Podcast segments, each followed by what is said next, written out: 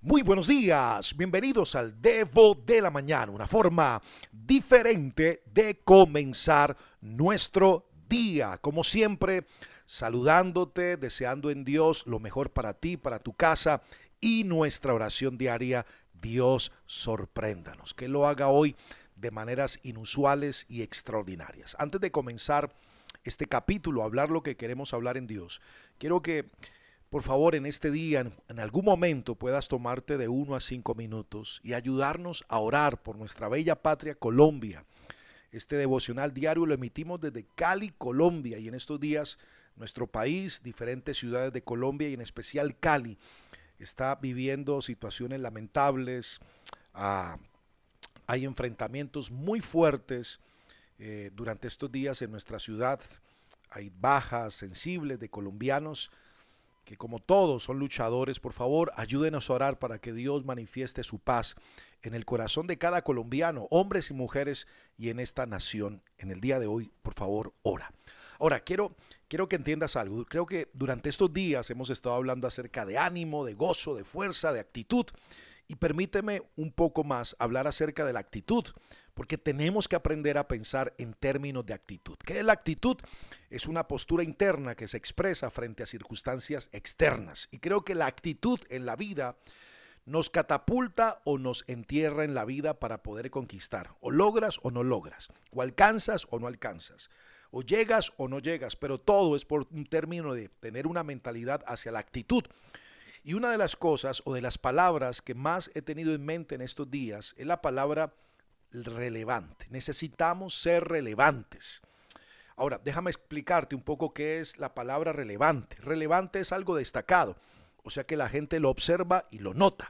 Relevante es algo importante. Y lo que carece de importancia no puede ser relevante. Relevante es algo significativo. Así que si no tiene nada que decir, entonces no es relevante. Y relevante también es algo actual, vigente, que sirve hoy. Es algo, es algo para la hora. Irrelevante también tiene que ver con algo sobresaliente, que deja de ser corriente, que deja de ser del montón. Y si hay un hombre que considero alguien extra, extra, extra, extraordinariamente relevante, se me está enredando aquí la lengua, extraordinariamente relevante, se llama David. Este hombre que de alguna u otra forma marca la historia de Israel y hasta nuestro día lo recordamos mucho.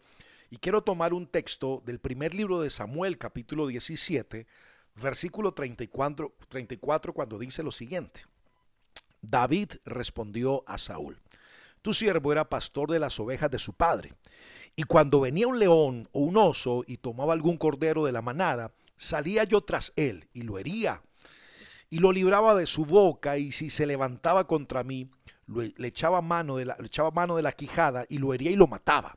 Fuese león, fuese oso, tu siervo lo mataba y este filisteo incircunciso será como uno de ellos porque ha provocado al ejército del Dios viviente. Añadió David, Dios me ha librado de las garras del león y de las garras del oso. Él también me librará de la mano del filisteo. Y dijo Saúl a David, ve, y Dios esté contigo. ¿Sabes? Este hombre marcó la historia.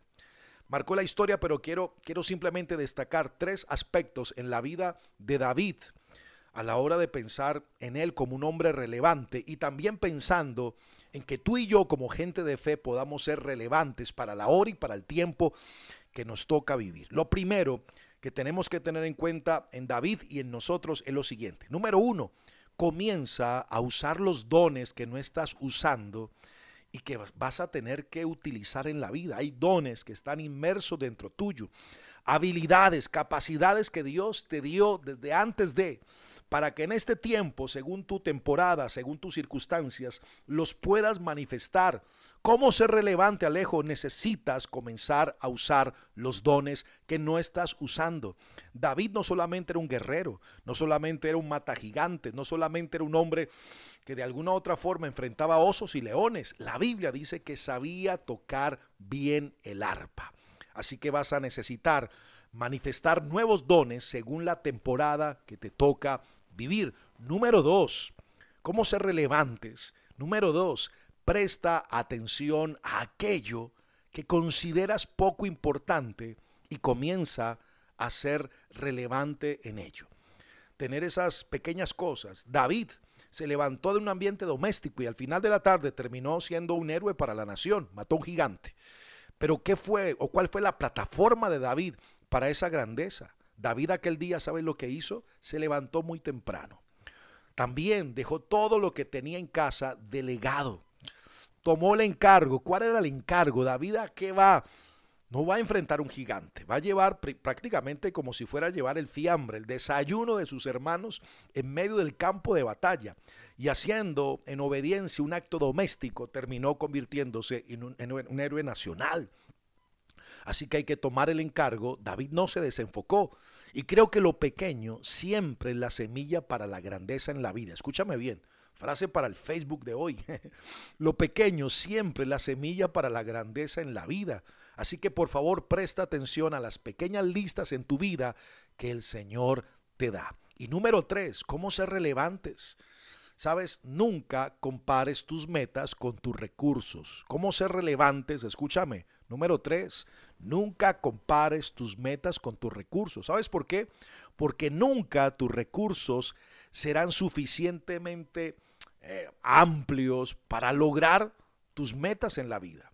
Entonces, ¿qué pasa? Bueno, allí es cuando entra el momento para confiar o aprender a confiar y a depender de Dios.